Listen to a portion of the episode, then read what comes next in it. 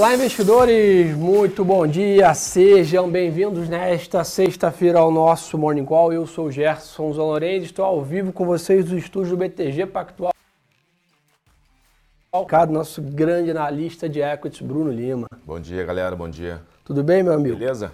Pessoal, vamos lá. Depois aí de praticamente três dias né, de risk on, de mercado com apetite a risco, os investidores comprando ações, vendendo dólar, comprando commodities, né, basicamente com um grande apetite a risco, o mercado hoje apresenta um movimento de realização de lucros. Tá? Então, S&P futuro cai 0,30, Londres na mesma dinâmica 0,20 de queda, né? uma agenda bem mais esvaziada hoje lá fora, pouquíssimos indicadores, tanto no Brasil quanto nos Estados Unidos. Então, de novo, mercado de olho um pouquinho ali ainda nessas questões da Evergrande na China, né, com notícia que ainda a incorporadora não anunciou se pagou ou não os juros aí de 84 milhões de dólares aos detentores aí de bonds da companhia. Então o mercado na Ásia está um pouco mais né, arisco, vamos dizer assim, e aí, claro, acaba contaminando um pouco os demais índices. Mas também vendo um volume muito mais baixo, de novo, né, Bruno? É natural, o mercado vende alguns dias de apetite a risco, uma hora, ainda mais que é sexta-feira,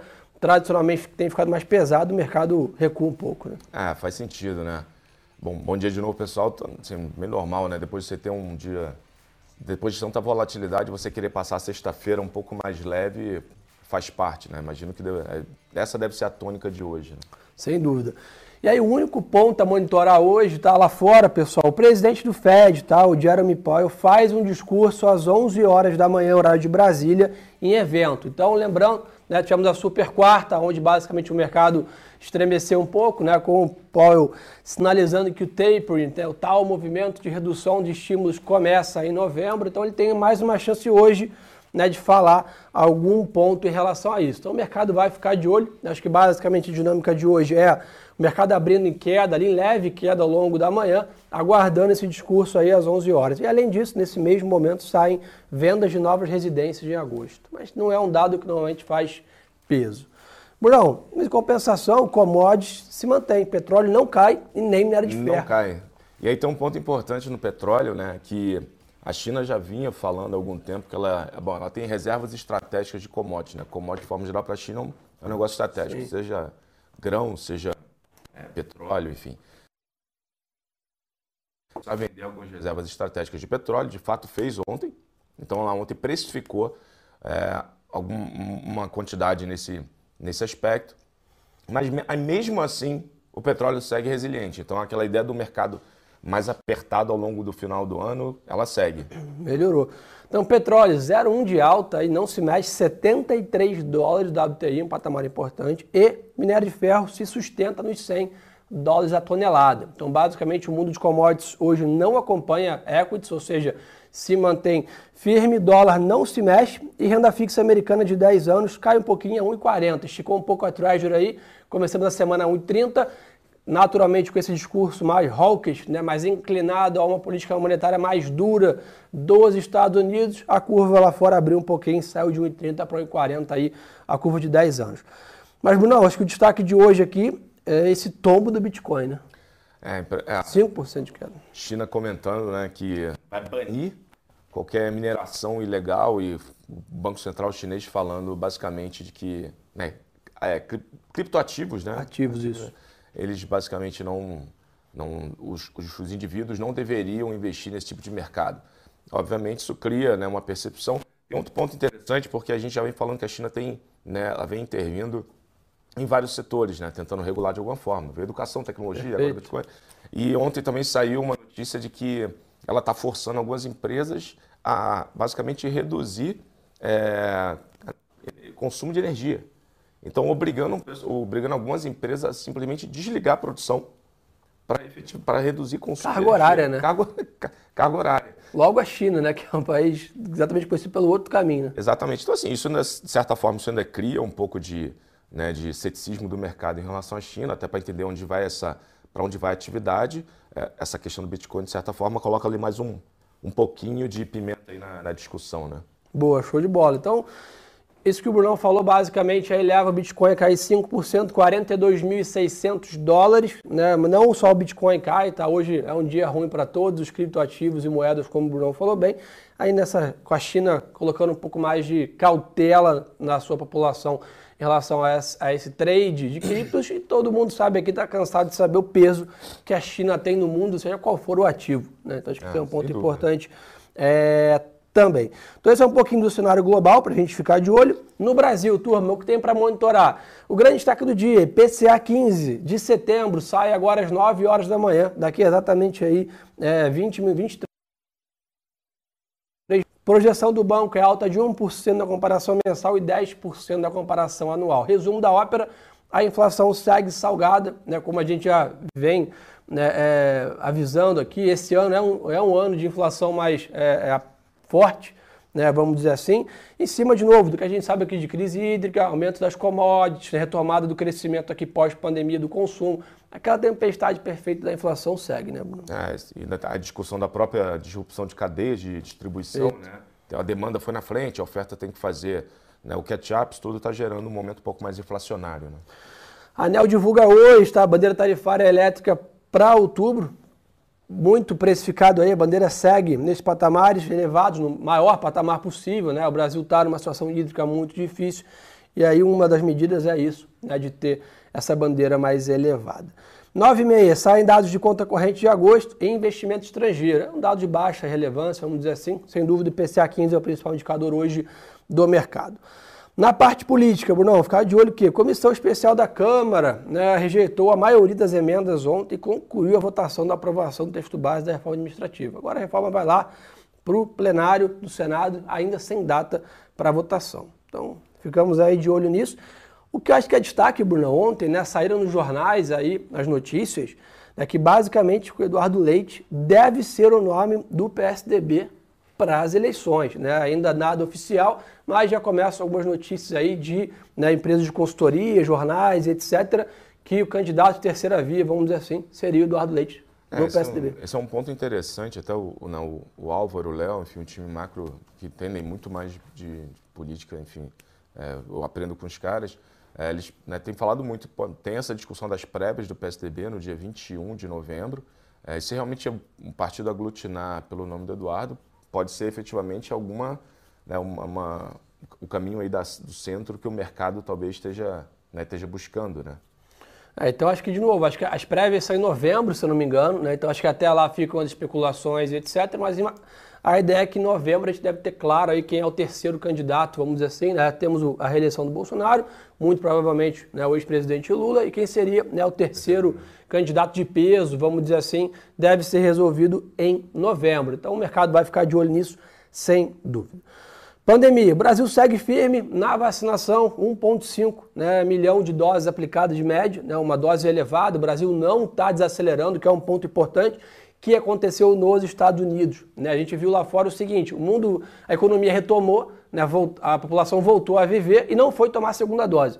Né? O que acho que é legal aqui no Brasil, que a gente está percebendo, não está acontecendo isso. Né? Estamos voltando à vida normal, podendo, né, o shopping center, tomando atividade, restaurante, serviço, cabeleireira, academia, trabalho, voltando, e mesmo assim a média móvel de vacinação continua. Ou seja, a população segue indo tomar a segunda dose, já que a maioria da população já tomou a primeira dose. Isso é muito positivo aqui para a gente cada vez mais ir reduzindo aquelas chances de novas variantes, novos lockdowns e por aí vai, né, Bruno? Cara, isso é um excelente ponto, porque até teve alguém aqui, aí eu já peço perdão que eu né, aqui no, no, no, YouTube passou, alguém perguntou, né, Estados Unidos, é, média móvel 2 mil mortes, eu não sei se foi média móvel número recente, é, e aí vai em linha com um ponto que o Gerson comentou. Se eu não estou enganado, tem 30%, um pouco mais de 30% da população americana que não vai tomar vacina. E a variante Delta, obviamente, acaba sendo mais contagiosa. Perfeito. Mas isso não tem conversado, que é o nosso ponto aqui de discussão diário, com, com redução da atividade. Então, a, a economia por lá, ela segue né, é, num patamar alto de, de atividade, né, recuperou e segue muito bem. E aqui no Brasil, conforme o Gerson bem colocou, a gente está acelerando porque a gente, enfim, a vacina está muito mais, é, muito mais disseminada. Exatamente. Então, 68,5% da população com a primeira dose, 38% com a segunda e a média mensal, como eu comentei, quase 1,5 milhão de doses. Então, muito interessante isso. E além disso, o Brasil está com um bom cronograma de oferta, então não tem nenhuma sinalização de ruptura ou falta de vacina. Né? Inclusive, o contrário, a gente tem visto alguns estados antecipando a segunda dose, que é importante também. Né? E aí, que basicamente, só para vocês terem uma ideia, né? os Estados Unidos já está anunciando que vai ter a terceira dose para quem tem mais de 65 anos. Então, acho que é importante a gente já logo varrer essa segunda dose para, naturalmente, quando precisar ter a terceira, já muito bem mais protegido. No corporativo, Bruno, Rap Vida comprou a HB Saúde, né, de São José de Rio Preto, por 650 milhões. Impressionante a quantidade de M&A no setor de saúde. Né, seja em plano, seja em hospital, seja em laboratório. Né? Não, é impressionante. A Rap Vida estava disputando essa operação com a, com a Sul América, acabou que a Rap Vida pagou, é, pagou mais, agora a gente vai dar uma olhada nos números para ver exatamente o que, que é. Né, dado que a Rap Vida aumentou o valor inicial proposto, para ver como é que isso conversa com sinergias potenciais. Um ponto interessante só para chamar a atenção é que, de fato, na margem, as internações relacionadas à Covid, né, que são é, é do, do, setor, começam a caíram de forma muito relevante. E uma das expectativas para o segundo semestre é justamente a redução da despesa de sinistralidade, justamente devido à questão de Covid, que deveria refletir positivamente é, nos números dos balanços dessas companhias. Show de bola. O CAD aprovou a compra de 31,67% das ações da Brasil Foods pela Marfrig, aquela operação que foi feita né, no mercado. E a Eletrobras concluiu a venda da Norte Brasil, a NBTE, né, por 740 milhões. Então segue aí o mercado aquecido de transações aí que, é, de M&As. BR Malls comprou a Elo Mídia Brasil, empresa de comercialização de mídia em elevadores. Né, interessante também, não divulgou o valor. E, Bruno, é importante, a Vale vai pagar 1,24 bilhão de reais em remuneração àquelas debêntures participativas, é. né? Que tem relação com a commodities. Né? É praticamente uma máquina de fazer dinheiro. A Vale segue distribuindo, distribuiu agora, né? ficou ex ontem né? o papel, hoje paga mais esses dividendos em relação a isso. E a ANP autorizou a Petrobras a ceder né, o polo Miranga para a Petro Recôncavo. Acho que o ponto desse, de tudo isso que, que, que, a gente comentou aqui, esse lance da Vale, né, só pegando o gancho, né, pra, muita gente aqui já perguntou um pouco do minério também. Minério ontem, a curva futura segue positiva, ela bateu aqueles 92, é, eu vi agora há pouco, estava em 111 a curva futura de preço do minério de ferro. É, só números para a gente sempre estar tá aqui pautando, né? A 100 dólares, 100 e poucos dólares, a Vale gera 15, é, perdão, 16% do seu valor de mercado em caixa. E a gente reitera que a maior parte desse caixa hoje está sendo usado ou para recompra de ações ou para dividendos. O Conselho da Eco Rodovias aprovou a indicação tá, do Gianfranco Catrini para a presidência da companhia e o Rafael Mossalini deixa o cargo de CFO na companhia aérea em 16 de outubro e vai para a IMC, a empresa de alimentos, né, que é, se não me engano é Pizza Hut, mas algumas marcas. Né? É isso aí, KFC.